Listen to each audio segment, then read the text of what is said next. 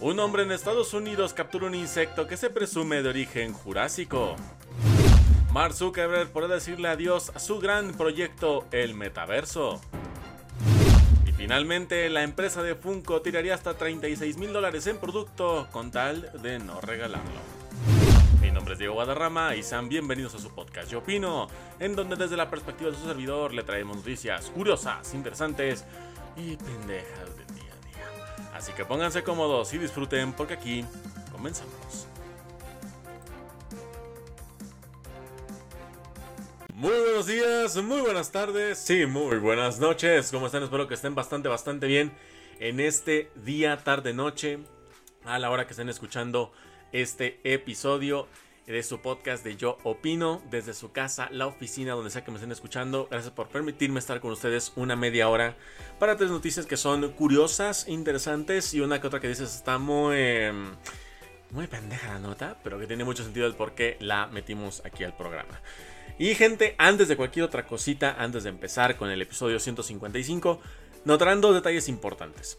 El primero, que posiblemente ese episodio es un poquito más largo, y no vengo solo. No vengo solo como es mi costumbre, sino que ahora vengo acompañado de colaborar con ella en su podcast apenas hace nada, o sea, esto lo estamos grabando prácticamente de seguidito y ya lo van a estar escuchando en, en la semana que viene. Ya estaré dejando el link en la descripción, estaré dejando en mi la- el link de este podcast para que lo puedan escuchar. Pero igual voy a permitir que mi invitada se presente con lujo y gala.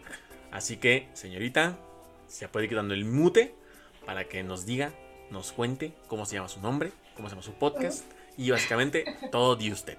Ok, muchas gracias por la invitación, Diego. Es un placer poder compartir ahora también en tu espacio. Yo soy Marian Contreras, tengo un podcast que se llama Charlando con mi personaje.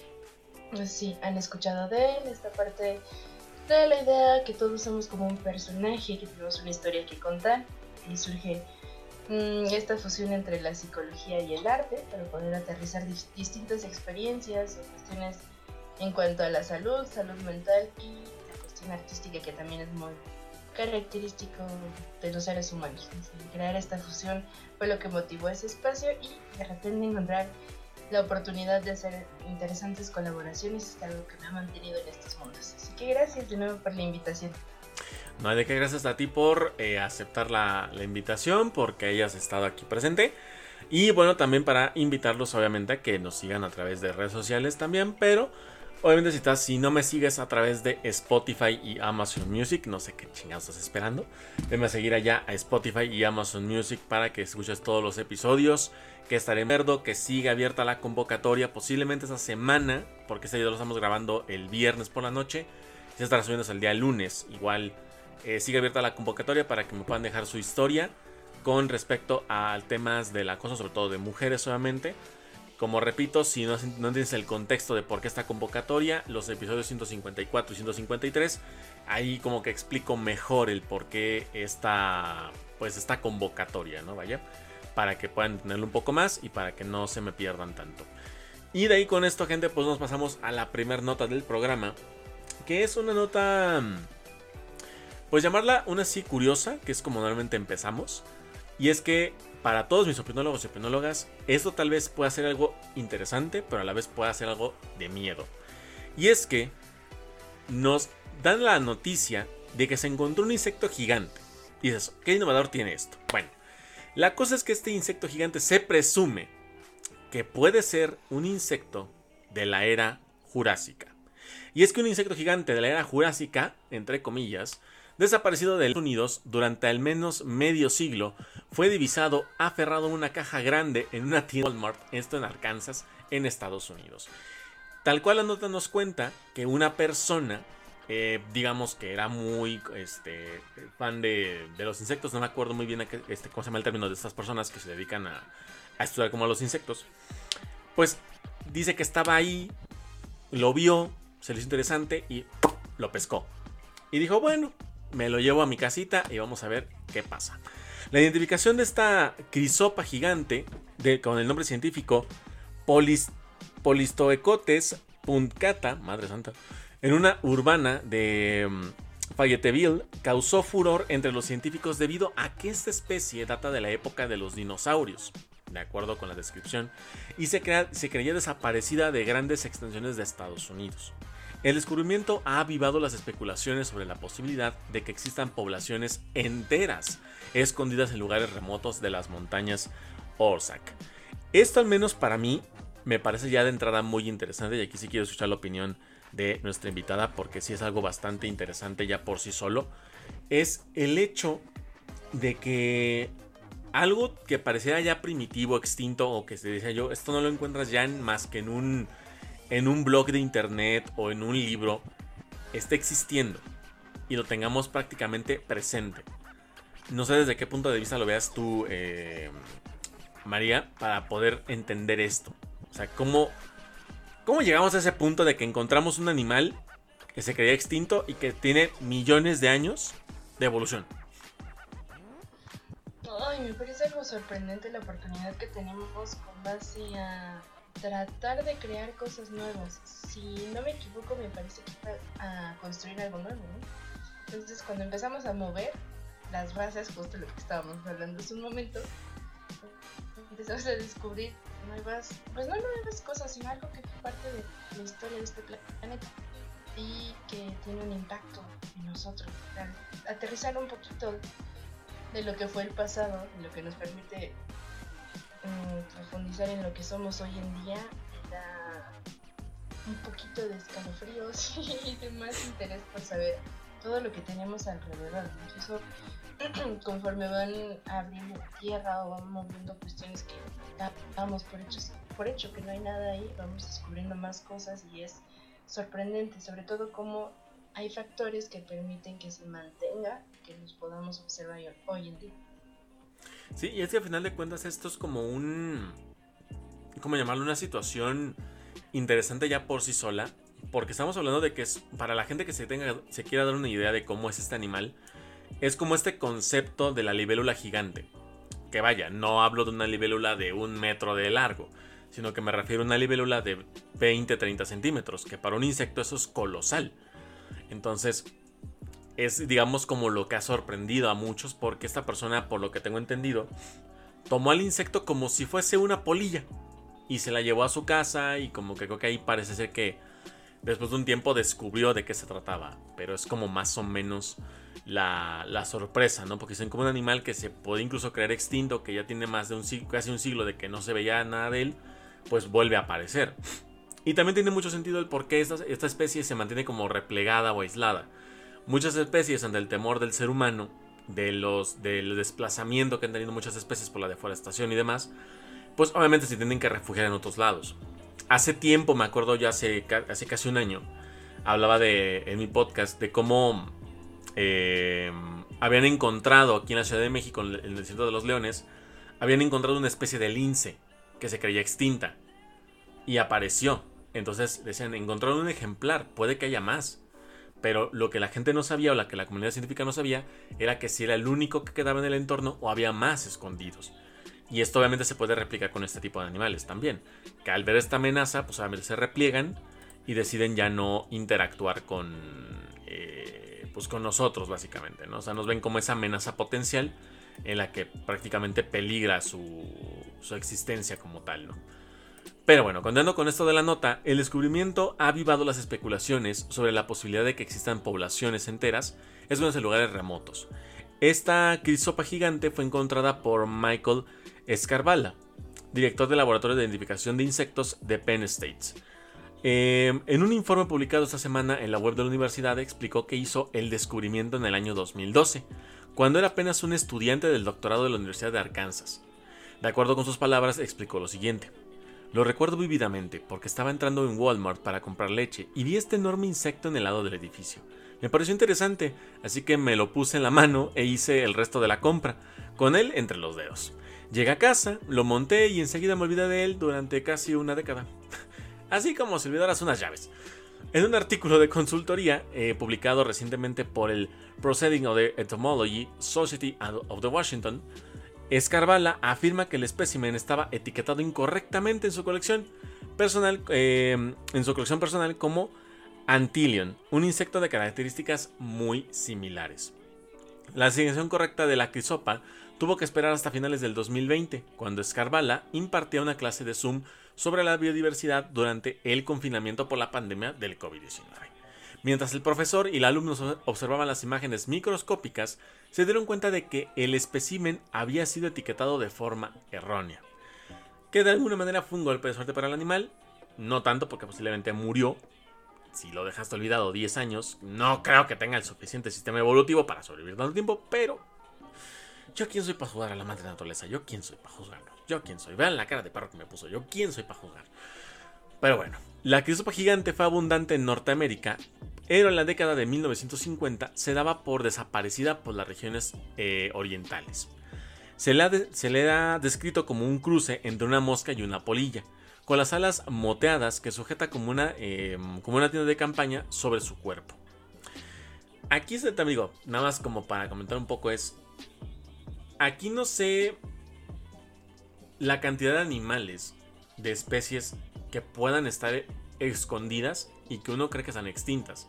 En algún punto se hablaba de que el lobo mexicano también estaba extinto, se han encontrado especímenes, un zorro, un tipo de zorro también ha sido encontrado que se declaraba extinto alguna especie de pájaro carpintero también, porque hay una que sí se extinguió.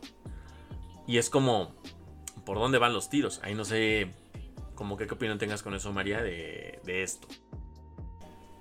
Mm, me parece interesante cómo lo planteas, porque yo creo que todo va de la mano conforme a lo que estábamos hablando, esta parte de adaptarnos, no solamente los seres humanos, sino hay especies que se adaptan y eh, probablemente se esconden de nosotros, porque ya vimos que sí somos muy peligrosos para, la tierra, para la naturaleza, que más que crear es con base a nuestro beneficio, pero no tomemos en cuenta otras especies.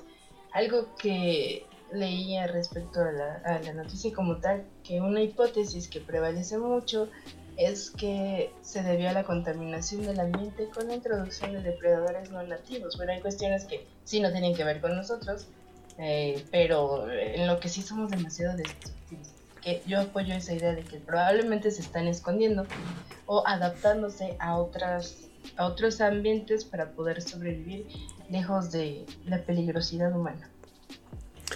Digo, sí, a final de cuentas es como lo de lo que siempre se huye, ¿no? Porque a final de cuentas no sabemos, eh, bueno, sí sabemos, mejor dicho, Sabemos de lo que es capaz el ser humano, lo hipócrita que es, cuando de... Antes de pasar a la siguiente nota, solamente quiero comentarte que si estás interesado en enviarme alguna nota que te parezca curiosa, interesante, o que consideres que es lo suficientemente pendeja como para aparecer aquí en el programa, pues te invito a que me lo mandes a mi correo electrónico diegogamerdlg.outlook.com diegogamerdlg.outlook.com para que yo pueda recibir ahí tu nota, la reviso y en el momento que aparezca en el programa puedo mencionar tu usuario o tu nombre como más lo decidas para que de esta manera ustedes como opinólogos, opinólogas puedan contribuir con su granito de arena a este bello podcast que a final de cuentas es suyo. Así que recuerden si quieren mandarme su nota diegogamerdlg.outlook.com para que las notas puedan aparecer en el programa. Ahora sí, continuemos que se viene algo bastante interesante. Joder, otra especie se trata. O sea, somos muy conscientes de eso. Que nos hagamos pendejos es otra cosa, pero somos muy conscientes de eso. Pero... Sí, toda nuestra conveniencia, desafortunadamente. Tristemente, sí. Que más nos gustaría que todo fuera igualitario, pero si, si, ni entre nosotros nos cuidamos y nos apoyamos como deberíamos, imagínate con alguien que no es de nuestra especie. Si no es para experimentos, es para comida y todo. Y bueno, digo, yo quiero verme bien, este, eco-friendly, pero no, yo sí me echo mi carnita. Yo sí peco de eso. Pero si entienden mi punto, la gente va a entender mi punto. Si no, me vale mandar. pero yo creo que hay una cuestión entre supervivencia y esta parte de. Tanto que yo lo tengo como una semana menos, pero no pude, no pude entrarle a esta parte de no consumir carne. El veganismo hay, hay otras partes en las que tenemos objetivos determinados que no nos importa sobre qué pasamos y el chiste es obtenerlos y ahí es cuando ya dañamos a terceros y no está nada bien, nada bonito. Sí, ya digamos que ya vienen los tiros por otro lado y es donde ya perjudicamos bastante a, a alguien que pues técnicamente no lo merecía, ¿no? Pero Así somos nosotros, diojetes. Ya por último, para cerrar con esta, con esta nota, eh, aparentemente las causas de la desaparición del insecto habrían sido misteriosas durante mucho tiempo. Pero entre las posibles explicaciones figuran la contaminación lumínica, que mira, hablando de temas de contaminación, debido a la urbanización y a la introducción de especies no autóctonas, que es lo que tú también decías, no nativas. Como es el caso de escarabajos de tierra que se alimentan de la crisopa o, los, o las lombrices de tierra, que pueden modificar, la, eh, modificar constantemente el suelo. O sea, en pocas palabras es por introducción de especies no nativas y por el tema de desplazamiento también. Porque aquí no lo, no lo incluye como tal, pero también es por tema de desplazamiento. En fin, gente, eh, en fin, gente con esto espero este, saber sus comentarios, qué opinan con respecto a esto, qué les parece, cómo lo ven, qué opinión tienen con respecto a eso, déjenmelo saber a través de Twitter o Instagram y nos estaremos debatiendo sin problemas y a gusto en la caja de los comentarios. De ahí, gente, nos tenemos que pasar a la segunda nota del programa, porque ahora de hablar de libélulas gigantes, eh, digamos que la siguiente nota da pues el giro brusco en algún punto, no dirá que al 100%, pero en algún punto da el giro tan brusco, porque ahora nos pasamos de hablar de insectos a hablar de tecnología. Y es que ahora el señor Mark Zucaritas, Mark Zuckerberg, parece ser que ahora sí va a ponerle fin a su proyecto del metaverso. Un proyecto que ilusionó a muchos, decepcionó a todos, porque no pasó más allá de una campaña de marketing, porque no fue más allá que eso, no hubo realmente algo revolucionario, que digo, era innovador obviamente, como los visores VR, que mucha gente los tiene, pero no se volvió, digamos, lo que Zuckerberg seguramente quería. Y eso porque ahora se habla de que hay indicios de que para Mark Zuckerberg ha llegado el momento de decirle adiós a el metaverso. Y es que a finales de octubre del 2021, Mark Zuckerberg hizo un cambio en el nombre de su empresa que indicaba la dirección de su negocio, eh, de cómo seguiría su negocio. Ya que ahora la empresa le llamaba el nombre de Facebook, ahora la cambió al nombre de Meta. El nombre, abreviatura de metaverso, era una promesa de nuestra futura vida en un entorno virtual. Algo, no sé, me imagino, ¿te acordás de la película de Ready Player One? Mm, no, no la he visto. ¿Cómo que no la has visto? Te va a meter un zape. bueno, la película de Ready Player One va, a ser un pequeño hipnosis. Es tal cual concepto de cómo sería el mundo viendo el metaverso. Porque era básicamente todo a través de un visor, a través de una máquina que era como un sillón grande. Tú te ponías tu visor y vivías en un mundo virtual. Y literalmente podías, podías hacer ahí lo que quisieras ahí te lo ponen con referencias a videojuegos y a referencias de los 80, de los 90 y de los 2000. Pero era básicamente el concepto que quería también Mark Zuckerberg. Era como una especie de mundo virtual donde tú puedes ser muy diferente al yo de la actualidad. O sea, básicamente como darnos un universo alterno donde tú con unos, unos visores puedas ser una persona completamente diferente. En pocas palabras. Entonces, eh, digamos que hacen referencia a ver qué quería que pasara. Y es que bueno, con el tema de esta novela de Ernest Stein que fue llevada a la pantalla grande por Steven Spielberg en 2018, el mismo día en el que anunció en Connect el evento anual de la empresa, Zuckerberg presentó un video de 1 hora y 17 minutos en el que nos compartía su visión de este futuro en el entorno digital inmersivo.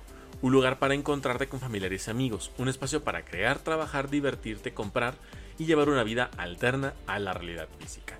Aunque en un principio del entorno eh, el mundo entero volteó a ver este maravilloso concepto de Mark Zuckerberg, casi un año y medio después anunció que el metaverso no ha evolucionado como él esperaba, y la idea entera empieza a sonar un tanto trillada.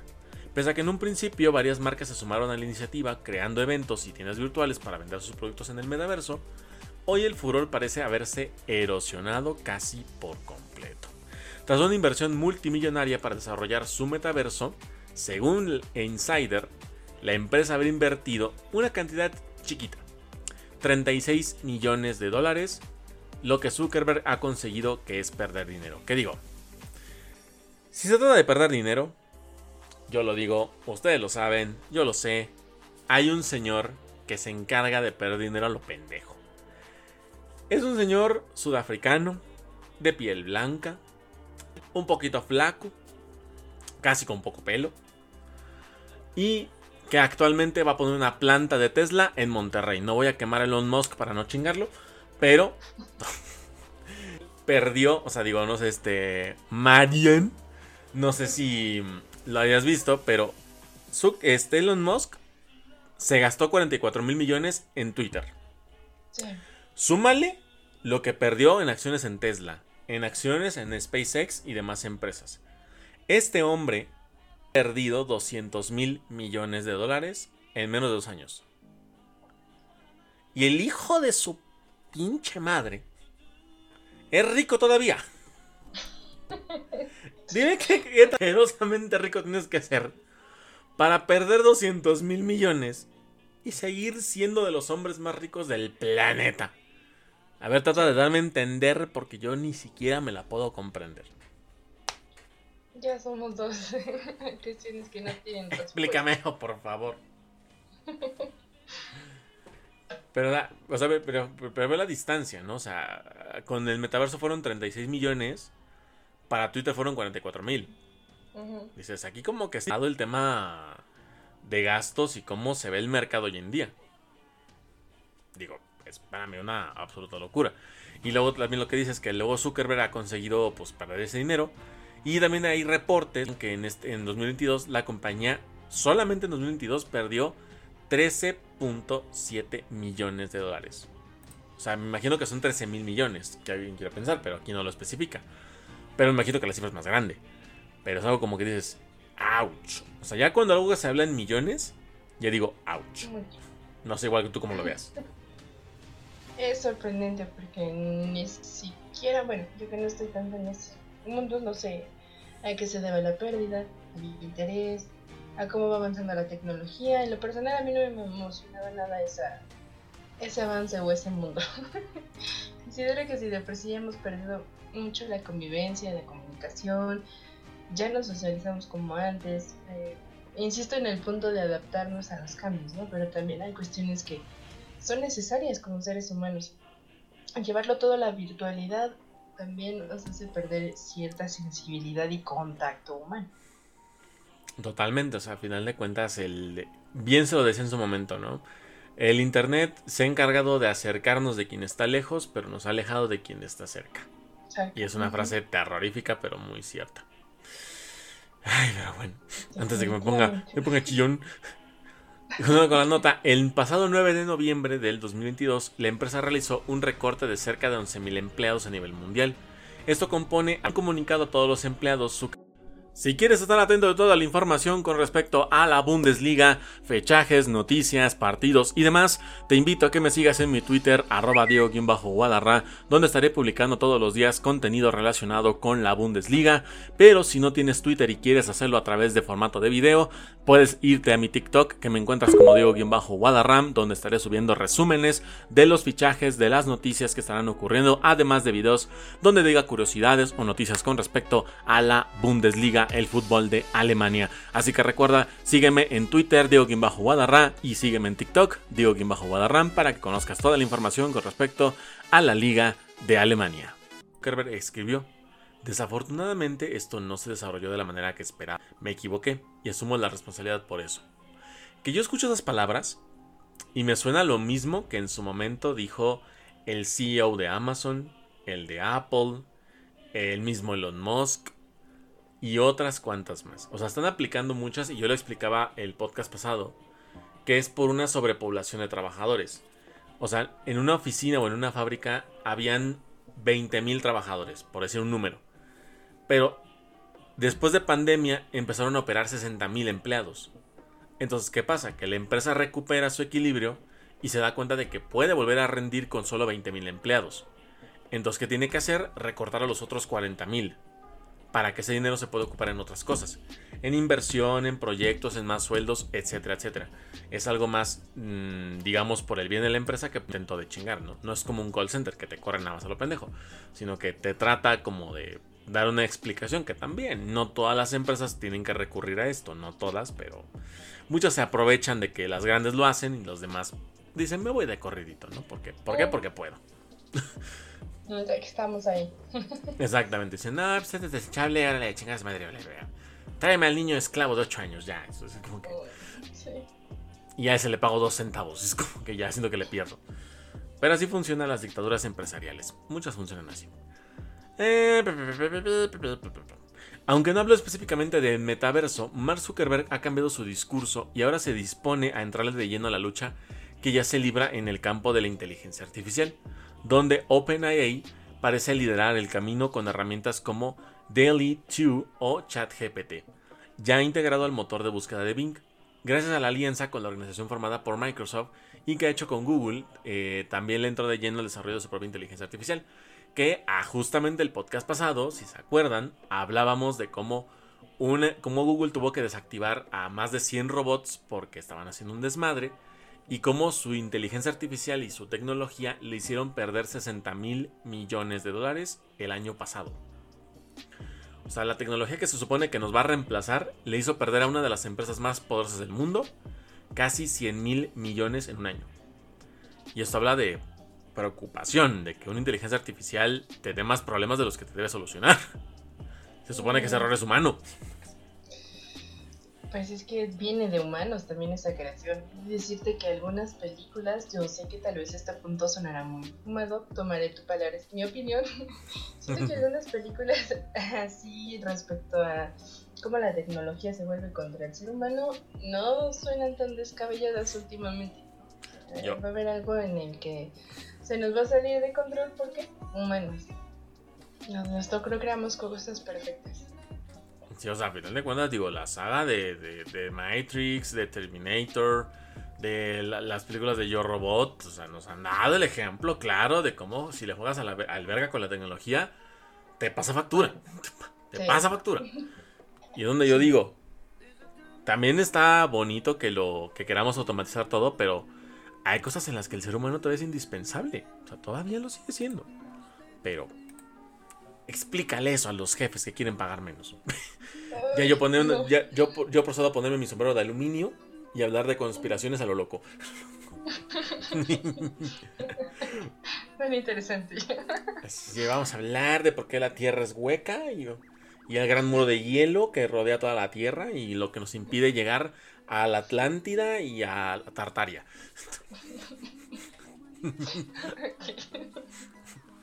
Así vamos a esconder videos de gigantes. Para Hay cosas que no suenan tan descabelladas últimamente, pero eso será para otro episodio. Pero será para otro episodio porque sí tiene mucha tela que cortar eso y un podcast de media hora, 40 minutos no le va a hacer justicia. Exactamente. Pero ya con eso para cerrar esta nota, nada más para dejar el último detalle. Eh, hace una semana, eh, Zuckerberg escribió en sus, diversos perfiles, en sus diversos perfiles de redes sociales lo siguiente.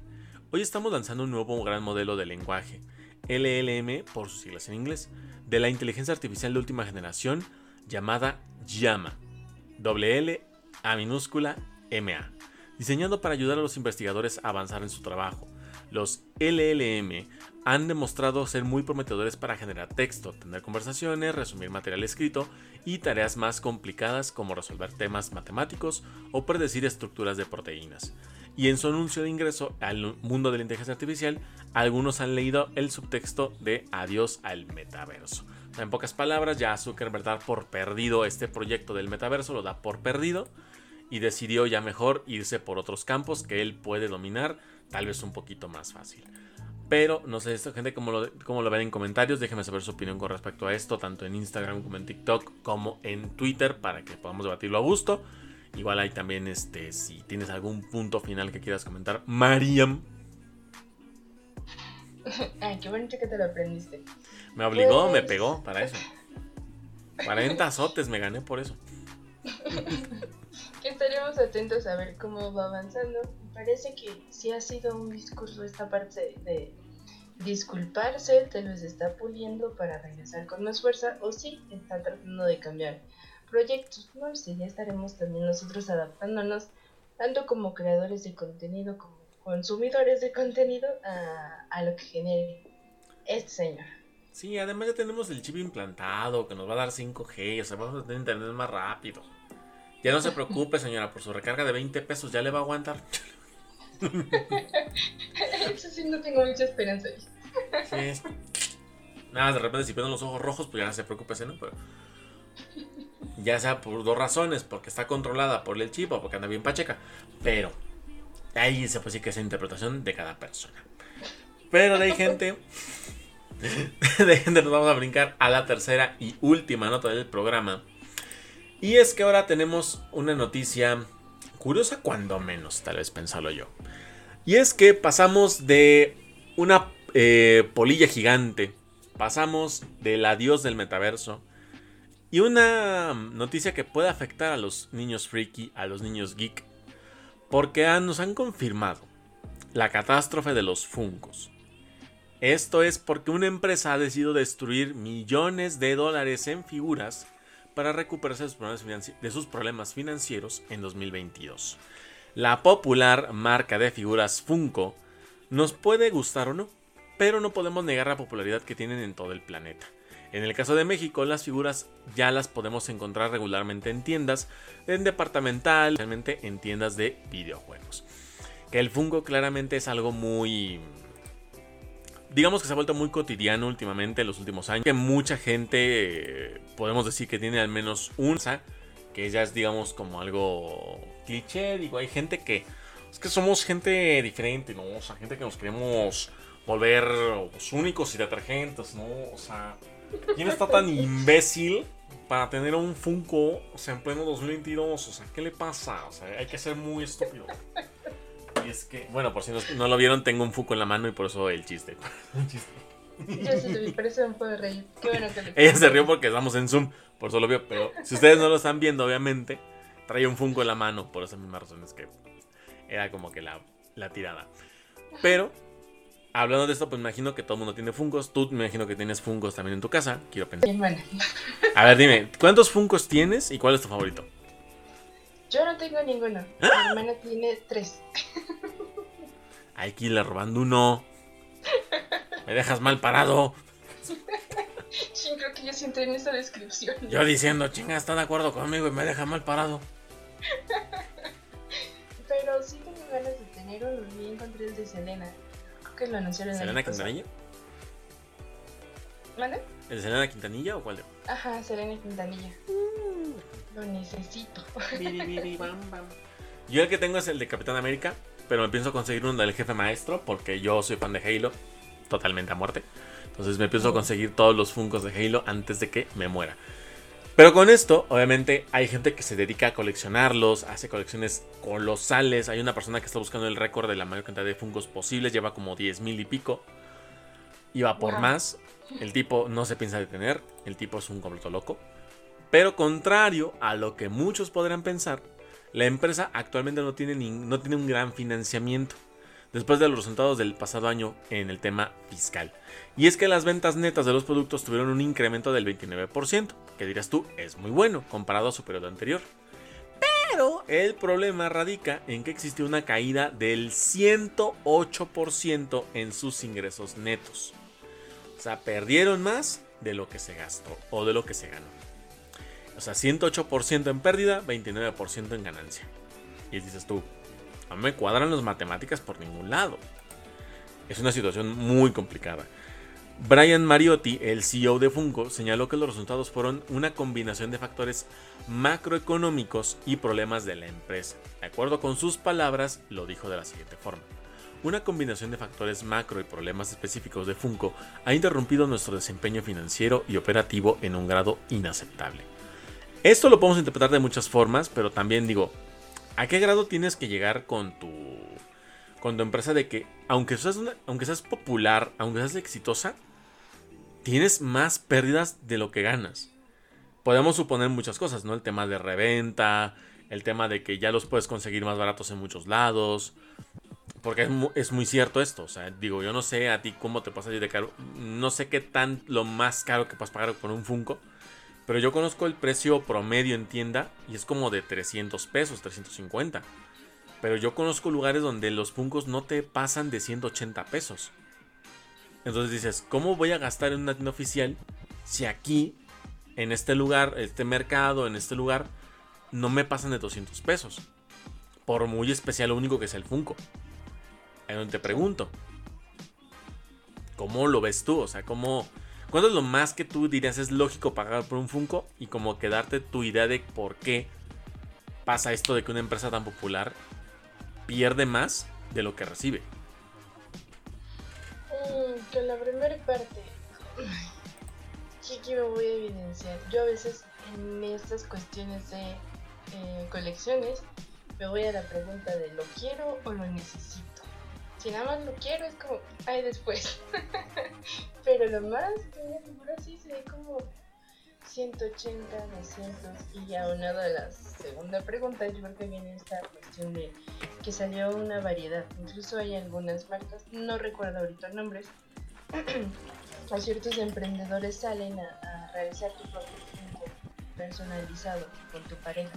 Entonces creo que eso ha tenido un impacto respecto a la idea original o quien lo comenzó. Mm, en parte sí, o sea, es un tema de competencia, porque sí, obviamente la competencia te obliga a bajar tus precios para ser competitivo. Pero como dices tú este tema de que ya el Funko es personalizado. O sea, yo he visto Funko sobre dices, este ni de chiste lo hizo la marca Funko. No, porque se están los Funkos de Marvel, de DC, de Harry Potter, de Señor de los Anillos, bla, bla, bla, bla. Pero luego están los, los Funkos. exactamente. Pero luego hay, hay Funkos que son, por ejemplo, el streamer de moda tiene su Funko. El youtuber de moda tiene su Funko. Eh, una serie que no es popular tiene su Funko.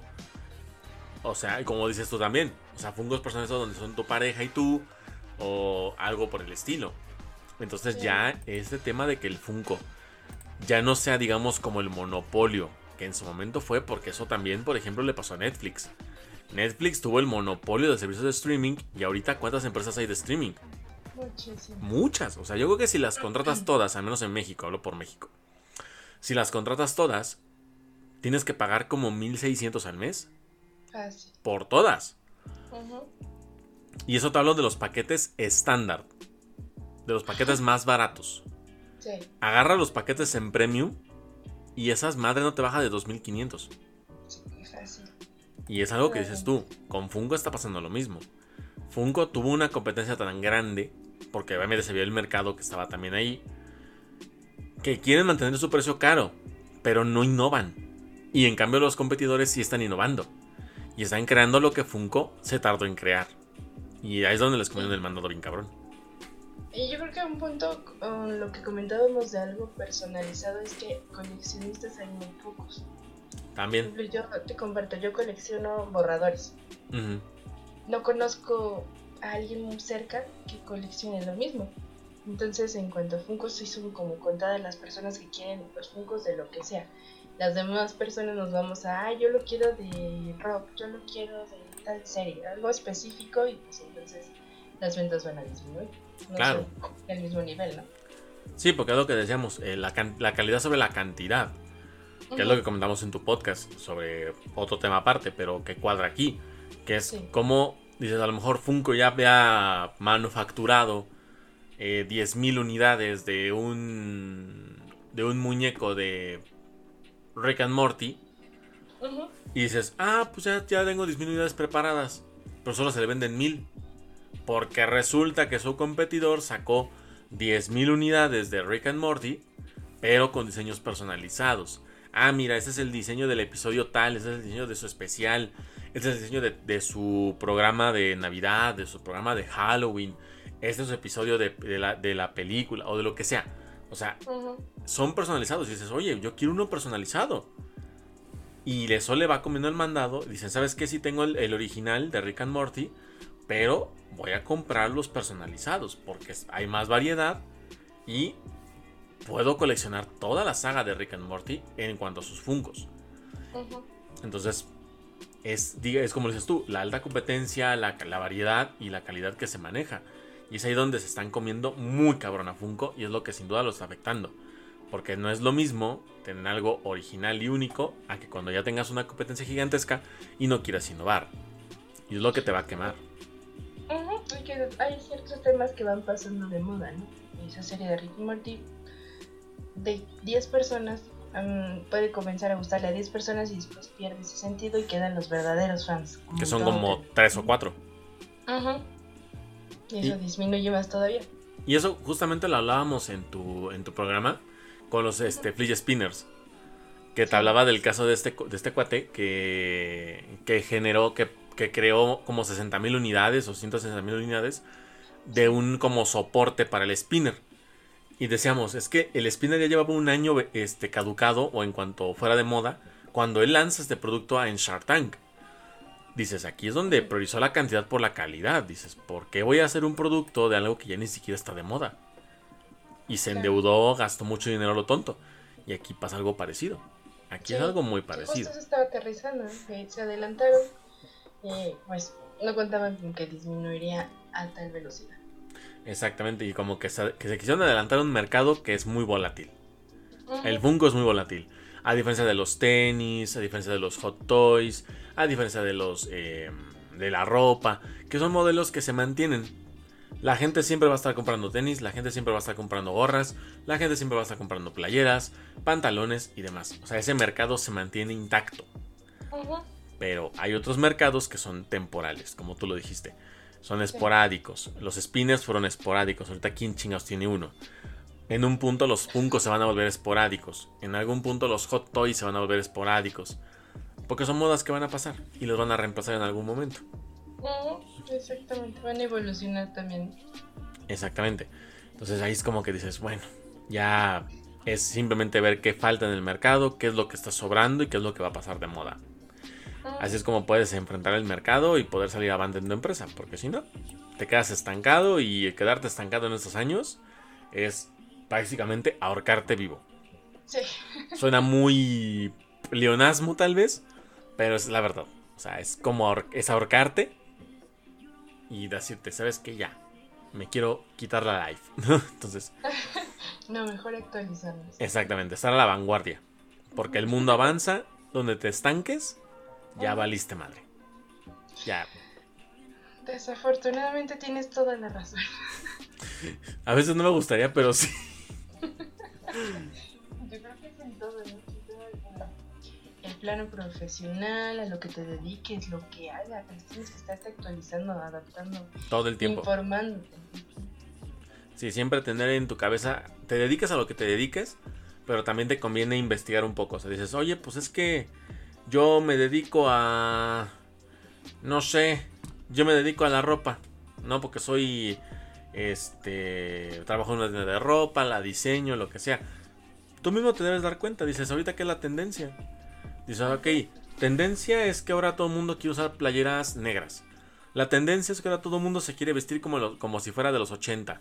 La tendencia es que todo el mundo se quiere vestir con pantalón holgado. Tienes que ir revisando tu tendencia para saber cómo diseñar tu, tu, tu ropa. Porque tu línea tiene que hacerse. Por eso existe la ropa de temporada por algo existe. Porque no te vas a poner un abrigo en primavera. Te pones una playera delgada, te pones unos shorts, andas en chanclas, traes una gorra, traes un sombrero. Porque es ropa que se adecua al clima. Cuando llueve, que se vende más. Los impermeables, los paraguas. La ropa que es impermeable, ¿no? Suéteres, chamarras. Y cuando hace frío, pues, ¿qué es lo que más se vende? Las gorras. Las gorras, las bufandas, los guantes, las sudaderas. O sea, es de acuerdo al clima o de acuerdo al tiempo cuando se adapta. Es igual como en las épocas. En los 70 se vestían de una forma, en los 80 se vestían de otra, en los 90 se vestían de otra, en los 2000 y 2010 a 20 se vestían de otra forma. Y en 2050 se van a vestir de otra forma, y en 2100 se van a vestir de otra forma. Aunque tal vez la nostalgia de esta parte cíclica los lleguen a salvar en algún momento. Ahora que están de moda ciertos accesorios a los 90. Sí, es lo que estás viendo. Ah, ok.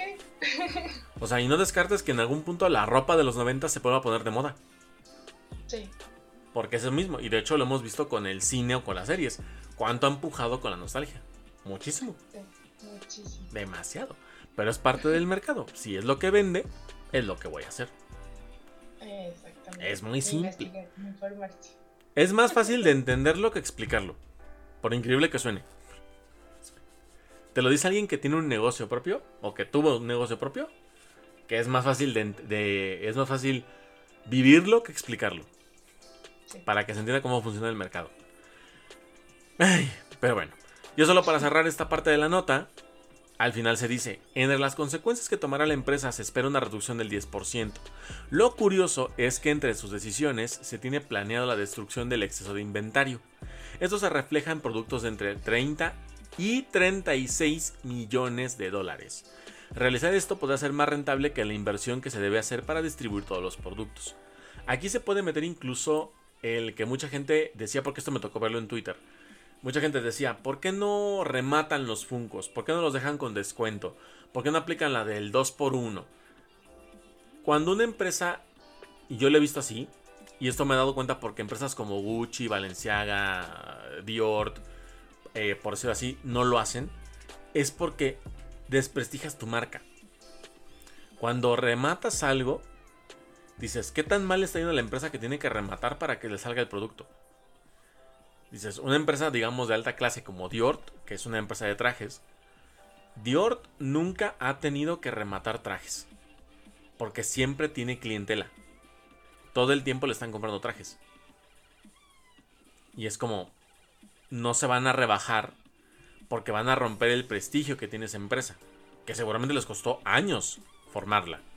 Y decir, voy a darle la madre por una, por una reventa o por una venta de garage no. O sea, no me conviene. Y creo que Funko lo está haciendo por el mismo lado. Y no sé cómo lo ves tú. Mm, no sé qué tanto. Entonces, no. ¿Cómo fue que se filtró que iban a destruir ciertas cantidad de figuras? Pues quiero pensar que la misma empresa como que lo dio a entender. O sea, como que, es, como que reportaron el exceso de inventario. Y de ahí fue como que dijeron, ¿sabes qué? Nos conviene más y me imagino que alguien del cuerpo, del gabinete o, de la directiva, imagino que alguien lo filtró. Como para que alguien supiera de qué estaba pasando. Porque es algo, dices tú, se puede haber ocultado, se elimina y se acabó. Pero también la misma gente había dicho, oye, pues aquí había tanta cantidad de, inventario y de repente ya no hay nada. Pues, ¿qué pasó? ¿No? ¿Dónde acabó eso? No, no, yo no recuerdo que hubiera remates en la tienda. Yo no recuerdo que se estuviera regalando el producto. ¿Qué le pasó? Yo creo que preferirían mejor decir qué iba a pasar a ocultarlo y que después dijeran qué pasó.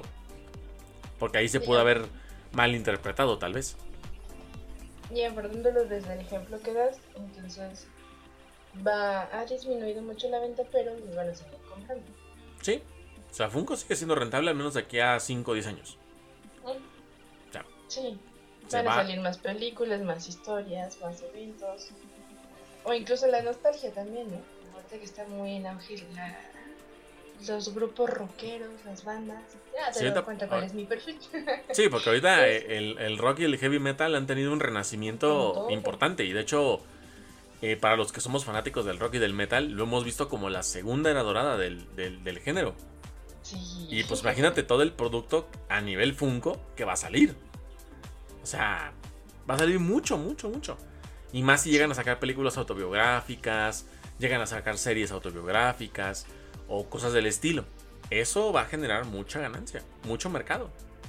Sí, definitivamente. Aquí habrá que ver cómo se defiende Funko de los competidores. Habrá que ver eso.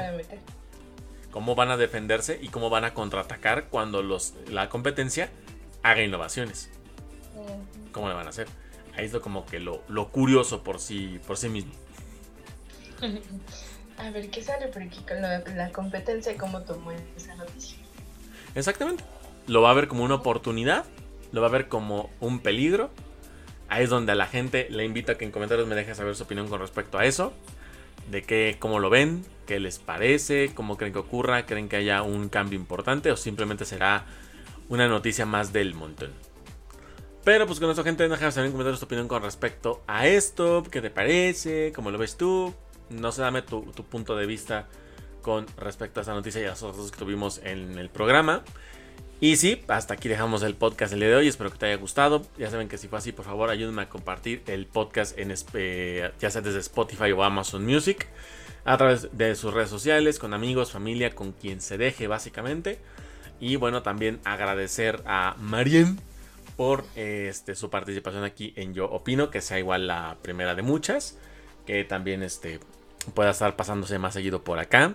También fue un gustazo tenerla este, aquí en el programa comentando y pues básicamente platicando con un ratito conmigo.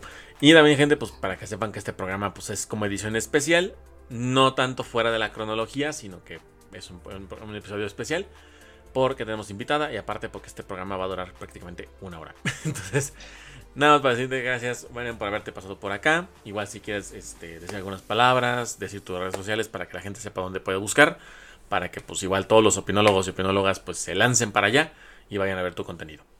Muchas gracias, Diego. Insisto que me la pasé muy bien. Estoy agradecida por esta invitación. La verdad es que, aunque tiene poquito que comenzamos a charlar, me sentí con mucha confianza. Este espacio es muy agradable. Yo te lo decía, en charlando con mi personaje, tienes un toque muy especial para dar las noticias y ya no se siente tan pesado estarnos informando.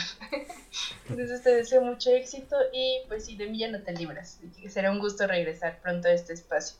Mis redes, estoy como Marian01 en Facebook, igual en Instagram y ahí están los enlaces para charlando con mi personaje que está en Anchor, Spotify y en todas esas plataformas en las que se distribuye el podcast. Me parece perfecto. Entonces vayan a seguirla a su podcast, vayan a dejar su buen like, vayan a dejar su follow en Instagram y también coméntale que vienen de parte mía para que pues sepa que toda la comunidad de opinólogos y opinólogas que están aquí, pues obviamente vamos a apoyarnos mutuamente para que claramente pues sigamos este, teniendo más eh, colaboraciones entre nosotros, tanto, con su, tanto en su programa como aquí. Igual este, para más episodios especiales. También con nuestra gente, pues obviamente síganme en mis redes sociales, que me encuentran en Twitter como Diego-Guadarra, Instagram Diego-Guadarrama con doble A. En TikTok estoy como Diego-Guadarram y en YouTube me encuentran como Somos Bundesliga. Ahí estamos subiendo contenido todos los días. De hecho, hoy subí un video a TikTok para que lo vayan a ver. Subí un short también para que lo vayan a ver. Y ya estaré el fin de semana subiendo creo que otro par. Y si no, pues hasta el día eh, lunes. Que estoy, ya estoy subiendo este podcast de lunes. Así que el fin de semana pasado ya subí contenido o no. Dependerá de qué tan chingón se puso el Diego del pasado. Pero de ahí en fuera. Gracias a todos ustedes por haberse escuchado este podcast, haber aguantado esta hora, que yo sé que no los tengo acostumbrados a esta hora, pero ya también los huevones también ustedes. Eh, también pasamos aquí más programas más seguido. Y bueno, pues decirles que muchas gracias por haber escuchado este episodio, el 155. La convocatoria para esos eh, para, eh, para esas historias siga abierta, para que vayan a ponerlas en mi Instagram, para que ya las saquemos este episodio. Yo creo que antes del 8 de marzo, sería un poquito como ad hoc. Entonces, para que esté ahí, igual si Marian tiene una historia que se sepa o que la haya vivido, pues igual te invito a que me la dejes para que también podamos estarla contando ese día. Cuente con Perfecto. Entonces, gente, les mando un fuerte abrazo. Mi nombre es Diego Guadarrama y nos estaremos escuchando hasta el próximo podcast. My!